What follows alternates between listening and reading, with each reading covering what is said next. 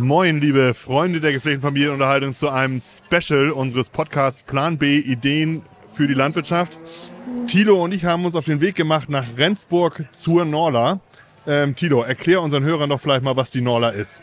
Ja, moin Thomas. Ähm, schön, dass wir beide hier mal live auf so einer Messe ähm, dem Publikum auch vorführen können, was wir so an den Mikrofonen immer treiben. Ähm, die Norla, ja, das ist unsere norddeutsche Landwirtschaftsmesse. Ähm, kann man sich ja ungefähr so aus dem Namen auch schon äh, ableiten. Norddeutsche Landwirtschaftsmesse, deswegen Norla. Ähm, immer im Wechsel, ein Jahr im Schwerpunkt die Landtechnik und im zweiten Jahr im Schwerpunkt dann die, die, die Tierzucht oder die Tierhaltung. Und ähm, in diesem Jahr haben wir den Schwerpunkt der Tierhaltung und deswegen haben wir uns ja auch aufgestellt im Tierzelt um hier ja, mit vielen oder hier viele Stimmen einzufangen aus dem Bereich der Tierhaltung. Aber es ist ein buntes Programm, man kann hier Tiere sehen, äh, man kann hier Landtechnik sehen, man kann hier Stalleinrichtungen sehen, alles Mögliche. Also alles von A bis Z rund um die Landwirtschaft, muss man sagen. Ja, und auch viele regionale Vermarktungsmöglichkeiten ähm, kann man hier erkunden. Wir waren gerade eben ja nur kurz auf dem Weg zum Mittagessen und haben da schon die tollsten Sachen entdeckt und verkosten dürfen. Ähm, also auch für Verbraucher lässt sich hier ja wirklich ganz, ganz viel entdecken, nicht nur für Landwirte. Ja, sie wurden ja quasi überfallen. Also die sind da ja auch hier wirklich offen für, für Gäste und Kunden und ähm, also das war, war schon mega. Und ähm, was ja auch ein großes Thema ist, ähm, was ja auch sehr aktuell ist, ist das Thema ähm, mit der Energiewende. Äh, das hat ja gerade, wir haben uns heute Morgen ja auch schon mal die Eröffnungsreden angehört, hat ja auch der, der äh, Ministerpräsident nochmal oder äh, haben die noch mit in den Fokus gestellt, dass eben auch Energie äh, hier eine ganz, ganz wichtige Rolle auf der Messe spielt. Ja, Tilo, dann lass uns doch mal äh, gucken, wen wir hier so finden, wer uns hier Rede und Antwort stehen kann und äh, was beitragen kann zu unserem Plan B. Plan B. Ideen für die moderne Landwirtschaft. Mit Thomas Andresen vom Hof Baslund und Thilo von Donner vom Hof Breiten Eiche. Gesponsert wird dieser Podcast von Wüstenberg Landtechnik, führender Partner in der Landtechnik in Schleswig-Holstein, Mecklenburg-Vorpommern und Brandenburg. Ein modernes Familienunternehmen mit einer klaren Firmenphilosophie, getreu dem Slogan Bei uns in guten Händen. Und New Holland Deutschland, innovative Landtechnik seit über 125 Jahren. So, liebe Hörer, jetzt begrüßen wir in unserem Norla Special live hier im äh, Tierzuchtzelt auf der Norla in Rendsburg ähm, Walter Reulige vom Fleischrinderzuchtverband Schleswig-Holstein und Klaus Henningsen von der Rinderzucht Schleswig-Holstein, Abteilung Fleischrinder. Ja, von meiner Seite euch beiden ein herzliches Hallo und ähm, ich denke, wir steigen gleich ein. Rinder sind ja extrem in der Kritik. Äh, wir wissen alle, dass äh, gerade vor dem Hintergrund der Klimaveränderung ähm, die Rinder immer wieder in den Fokus rücken. Wie ist eure Meinung dazu? Walter, du vielleicht als erstes für den Fleischrinderzuchtverband? Ja, ich sage auch herzlich willkommen. Ich bin froh, dass ich dabei sein darf und mich mal dazu äußern darf. Äh, ich höre überall, Rinder sind Klimakiller, weil Rinder rülpsen und pupsen, diese alte Geschichte. Aber wenn man das System genauer betrachtet, ist das natürlich nicht so einfach. Wenn Rinder draußen auf der Weide zum Beispiel sind, äh, dann äh, stoßen sie natürlich Methan aus, aber dieses Methan baut sich ja wieder ab in einer Anzahl von Jahren und wird als CO2 von den Pflanzen, die sie fressen, von den Futterpflanzen wieder aufgenommen. Das heißt, wir haben hier einen Kreislauf vorliegen. Ähnlich ist es auf der Weide mit dem Wasserkreislauf. Es ist Oberflächenwasser, was aufgenommen wird und das pinkeln sie wieder aus. Und Weiden, das weiß jeder, sind CO2-Senken, das heißt die Humusschicht wächst unter der Grasnarbe und äh, bindet CO2 aus der Luft. Du hast das gerade beschrieben, das ist ja ein biogener Kreislauf, eigentlich einer der Kreisläufe, die ja auch laut äh, Bundesumweltamt eigentlich nicht klimarelevant sein sollten. Ähm, Ihr seid ja nun beide Vertreter der, der Fleischrinderzuchtverbände. Klaus, ähm, wie ist deine Meinung? Was können wir von Zuchtseite aus tun, um hier vielleicht auch noch Fortschritte ähm, zu erzielen, um vielleicht da dann auch noch mehr positiven Beitrag in Richtung Klimaschutz zu leisten, als wir es als Rinderhalter ohnehin schon tun? Ja, hallo, mein Name ist Klaus Henningsen von der Rinderzucht Schleswig-Holstein. Bin zuständig für alle Fleischrinder hier in Schleswig-Holstein.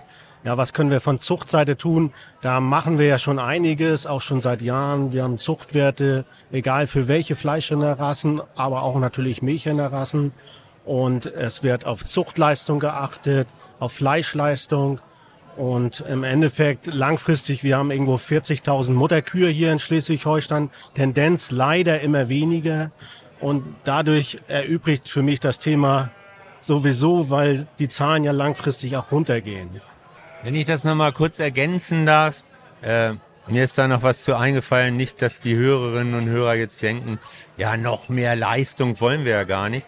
Äh, die Leistung geht ja in Richtung äh, einer, einer besseren Funktionalität. Das heißt, die Tiere funktionieren besser, wenn sie bessere Zuchtleistungen haben. Das heißt ja nicht, dass wir irgendwelche Merkmale überbetonen oder was man sich da vorstellen kann, sondern es heißt, dass äh, wenn ein Tier gut funktioniert, dann pupst und rülpst ja nur ein Tier. Und wenn zwei schlecht funktionieren, dann werden es zwei Ausstöße.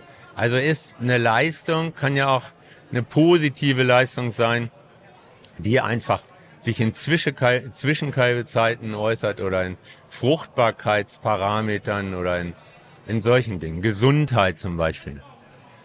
Klaus, du sagtest gerade, dass die Tierzahlen in Schleswig-Holstein rückläufig sind. Ähm, kannst du ungefähr sagen, wie stark rückläufig und ist das darauf zurückzuführen, dass die Leistungen der Tiere steigen oder gibt es da auch noch andere Gründe, warum die Zahlen zurückgehen?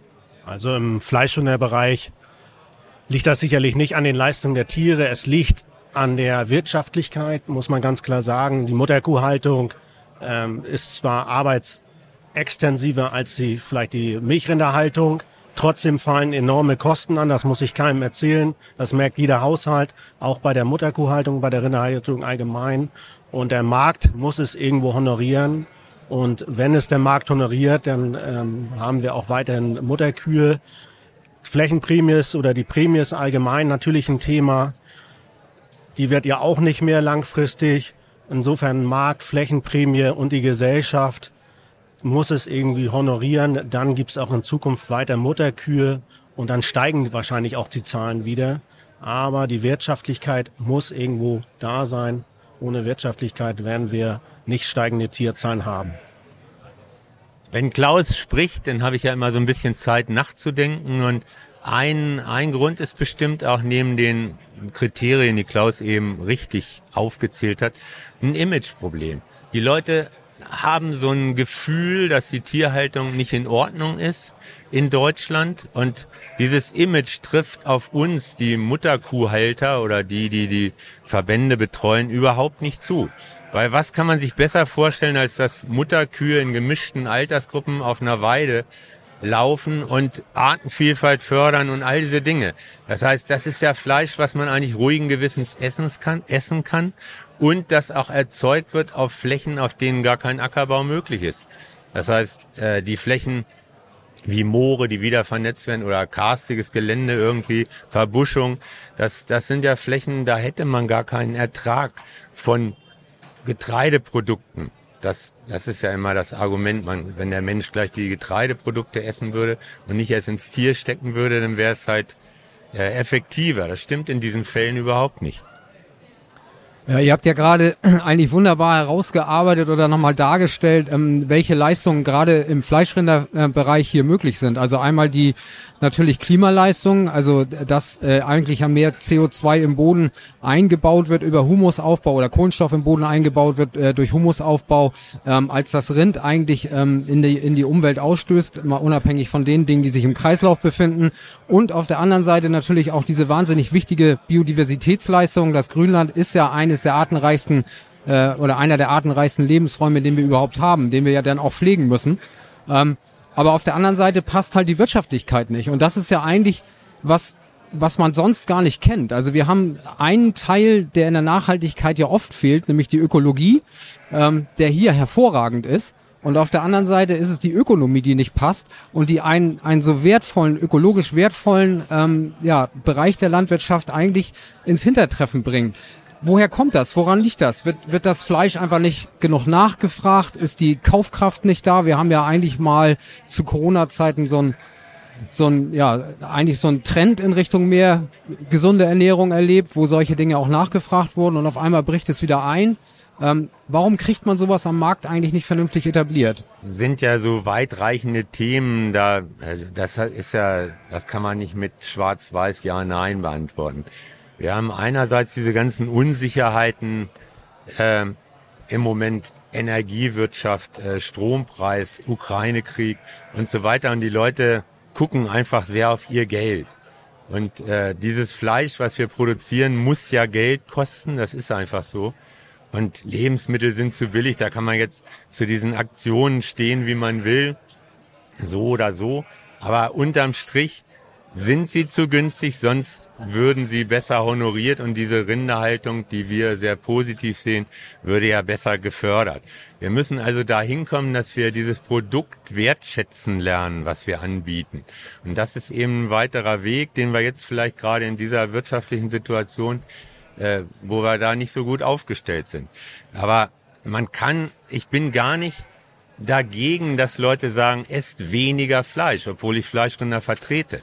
Aber dann würde ich ergänzen, dann esst aber weniger und dafür sehr viel hochwertigeres Fleisch, was unter solchen Bedingungen erzeugt wird, wie wir äh, quasi, wie die Züchter, die wir vertreten. Und dann muss es auch einen Preis haben, den es wert ist. Und den hat es einfach im Moment nicht. Und deswegen geht es langsam unter. Und das ist jammerschade. Damit hält ja am Ende, muss man ehrlich sagen, die, die Fleischrinderhaltung ja der Gesellschaft ein Stück weit den Spiegel vor. Ne?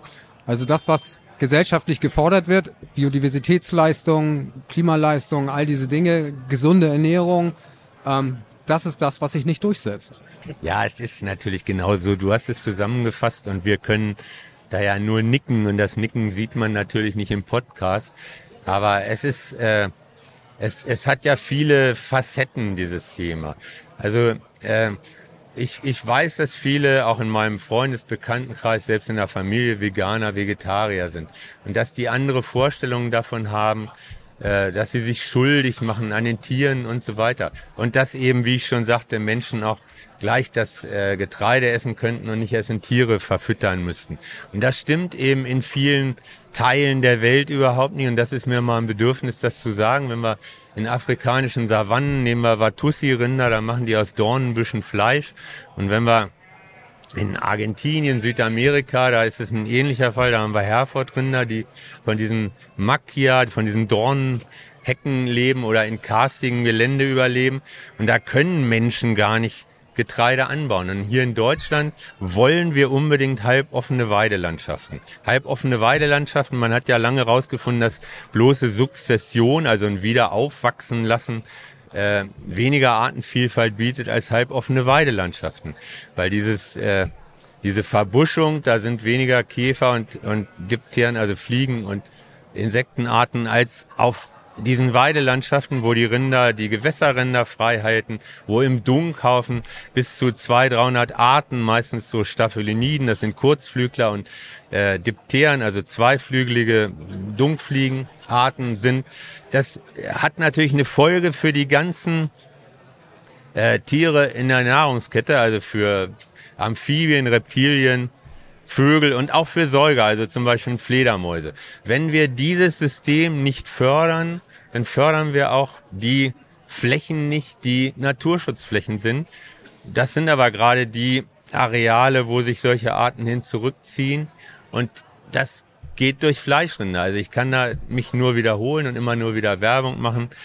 Esst Fleisch von Tieren aus Mutterkuhhaltung, kauft es. Wir haben beide, das hat der Bundesverband Rind und Schwein für ganz Deutschland, aber Klaus und ich haben es auch auf unseren Seiten, ab Hochvermarkter. Da braucht man nur draufklicken, dann findet man das Fleisch in ihrer Nähe und dann kann man das guten Gewissens essen. Und Tierwohl wird da ganz groß geschrieben. Ich will noch mal ergänzen, wir, ich will das gar nicht auf den Verbraucher schieben, also wir alle haben es ja selber im Griff, was wir täglich kaufen. Und oftmals, glaube ich, ist jeder dabei, auch guckt er doch ein bisschen, was, was kaufe ich da, wie teuer ist das? Und dann nimmt man doch das billige Produkt. Und da müssen wir, glaube ich, ich selber auch, aber alle anderen auch mal sich drüber nachdenken, was man da überhaupt kauft. Jeder von uns hat das selber im Griff, wo er kauft und was er kauft. Und vielleicht ein bisschen weniger, dafür ein bisschen mehr auf Qualität, regional, bio etc. Ich glaube, da kommen wir auch mit allen Fragen, die uns auch aktuell betreffen, ein ganz schönes Stück weiter. Und das ist auch eine Frage des Wertesystems, muss ich sagen. Also ich gebe mal ein plakatives Beispiel. Die meisten Menschen, ich könnte auch sagen Männer, kippen das allerbeste Synthetiköl in ihren Motor. Aber in ihren Körper kippen sie nicht unbedingt das allerbeste Öl oder anderes, sondern da äh, sehen sie so ein bisschen zu, dass sie so ein bisschen günstig wegkommen. Es gibt diese ganzen Untersuchungen mit Fernsehteams, vorher gefilmt, würden sie auch so und so Produkte kaufen aus besserer Haltung, ja, würdig. Und danach wenn sie wieder rauskommen, haben sie natürlich trotzdem die ganzen Günstigprodukte drin im Korb. Das, da gibt's genügend Untersuchungen.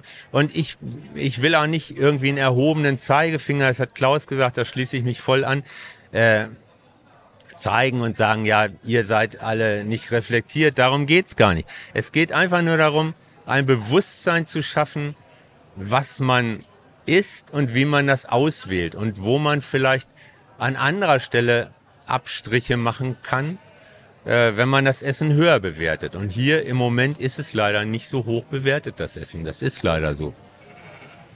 Mir fällt da ein Zitat ein, Walter, was du mal vor ein paar Jahren gesagt hast, hier am Rande der Norder, als wir auch über das Thema gesprochen haben. Da hast du gesagt, unser Fleisch können eigentlich auch Veganer essen, weil die Tiere essen denen ja nichts weg.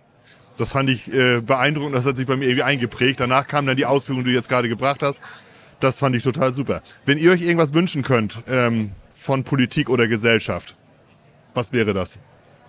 Das ist für mich ganz einfach und fast banal und platt. Ich wünsche mir eine große Förderung von Grünland und Mutterkuhhaltung. Wir haben ja indirekte Förderungen bei anderen äh, Sektoren, aber wir haben die so nicht in der Mutterkuhhaltung. Ich weiß wohl, dass wir jetzt eine Mutterkuhprämie kriegen, die aber etwas für mich ja nett, aber ein bisschen bescheiden ausfällt. Davon können wir nicht besser überleben. Also ich bin nicht undankbar, ich nehme sie gerne, aber wir brauchen eine Grünlandförderung und überhaupt damit das Grünland konkurrieren kann mit anderem Land. Das ist ja nicht nur Ackerland oder Mais. Ich zeige ja nicht auf andere Landwirte, sondern auch auf große Versicherungsunternehmen oder Immobilienwirtschaften oder Land wird ja im Moment von allen gekauft und anders genutzt als landwirtschaftlich. Und Grünland ist, finde ich, so das Schwächste. Und das muss gefördert werden und die Mutterkuhhaltung muss mehr gefördert werden. Dann kommen wir weiter mit sowas. Und dann wird die Ernährung auch irgendwie natürlicher. Und ich möchte mal sagen, an Politik und Verwaltung ganz entscheidend aus meiner Sicht ist ein und ganz wichtig, es wird leider überhaupt nicht drüber gesprochen, ist der Bürokratie Bürokratieabbau. Hier muss was passieren. Die Landwirte, wir als Verwaltung, als Dienstleister für die Landwirte sind selber am Limit. Bürokratieabbau muss in den nächsten Jahren kommen, damit wir auch in den nächsten Jahren den jungen Leuten in der Landwirtschaft überhaupt eine Perspektive bieten können. Okay, ich setze noch einen drauf. Digitalisierung. Ich habe neulich Anträge zugeschickt gekriegt, die musste ich ausfüllen, wieder einfüllen, einscannen und wieder hinschicken. Das ist EDV zu Fuß. Wir brauchen viel mehr Geld für Digitalisierung. Aber wir kommen jetzt vom Hundertsten ins Tausendste. Ich glaube, ihr habt unsere Wünsche verstanden. Und ich denke, wir haben gesagt, was wir wollten. Ja, ich sag schon mal vielen Dank, aber ich habe natürlich trotzdem an euch beide noch eine Abschlussfrage. Ähm, was ist euer Plan B? Wo meint ihr, muss es hingehen? Ja, Plan B, wenn ich, wir betreuen Mutterkuhbetriebe. Die stehen morgens auf, gehen zur Arbeit, haben ganz unterschiedliche Berufe. Also wir haben alles an Berufsgruppen dabei. Geschäftsleute, die haben große Unternehmen, haben viele Mitarbeiter zu bezahlen. Alles an Berufe, nachmittags zum Feierabend machen sie ihre Mutterkuhhaltung, Pferdezucht etc. Wir haben Nebenerwerb, also wir haben Vollerwerbs-Mutterkuhbetriebe, die stehen mit Leidenschaft hinter ihrer Arbeit, jeden Morgen, sieben Tage die Woche, auch Weihnachten, auch Silvester, auch, auch Neujahr. Und sie machen eine Kreislaufwirtschaft, sie machen Naturschutz, sie produzieren ein hervorragendes Produkt. Das Kalb läuft acht bis zehn Monate bei der Mutterkuh. Wo gibt's sowas? Also das ist für mich nachhaltig, auch zukunftsfähig. Und wenn man die jungen Leute sieht in der Landwirtschaft, wie motiviert die sind, ja, dann ist Mutterkuhhaltung, Rinderhaltung ja ideal und ich sehe das auch in Zukunft. weiterhin, weil Rinder eine Ruhe ausstrahlen. Das vergessen wir immer, das Wiederkauen. Wenn man hier auf unsere Milchrinder im Zelt guckt, wie ruhig wir alle werden, wenn wir beim Wiederkauen zugucken. Landwirtschaft hat Zukunft und Mutterkuhhaltung definitiv auch. Wir brauchen nur Behörden, die uns das auch ermöglichen. Gut, ihr heißt Plan B und wollt wahrscheinlich einen Plan B. Den will ich aber gar nicht. Also ich äh, will festhalten an dieser Idee, die ich die ganze Zeit vertreten habe hier mit Klaus, äh, dass wir da irgendwie ein Stück weiterkommen, dass das nicht untergeht, dass die Leute, die das teilweise als Hobby weiter betreiben, obwohl es nicht lukrativ ist, dabei bleiben und dass wir das weiter unterstützen. In Plan B hieße irgendwie Aufgabe, Flächen anders nutzen, vielleicht umflügen, keine Ahnung, gibt's ja äh, äh, ist ja oft nicht möglich, Grünland umzuflügen, dann irgendwie anders nutzen, Biogas oder so. Ich bin da noch nicht zu bereit, euch so einen Plan B zu servieren. Wir, Klaus und ich, halten noch fest an Plan A. Und wir müssen den attraktiver machen und dafür kämpfen wir. Das heißt, eigentlich seid ihr ja der gelebte Plan B, wenn ich jetzt euren Ausführungen eben gerade so gefolgt bin. Das, das war genau mein Gedanke, ja. ja. Also wenn jemand oder gerade diese, diese ganzen Naturschutzflächen, die die Stiftung dann aufkauft und aus der Produktion nehm, nimmt, um Klimaschutz vermeintlich zu betreiben, dann seid ihr ja der Plan B für diese Flächen. Oder die Fleischrinder sind der Plan B für diese Flächen. Von daher alles gut. Also die, ähm, das, das Konzept passte schon so in, unser, in unseren Podcast, absolut. Ja, vielen Dank nochmal. Herzlich gerne. Gerne, hat uns Spaß gemacht.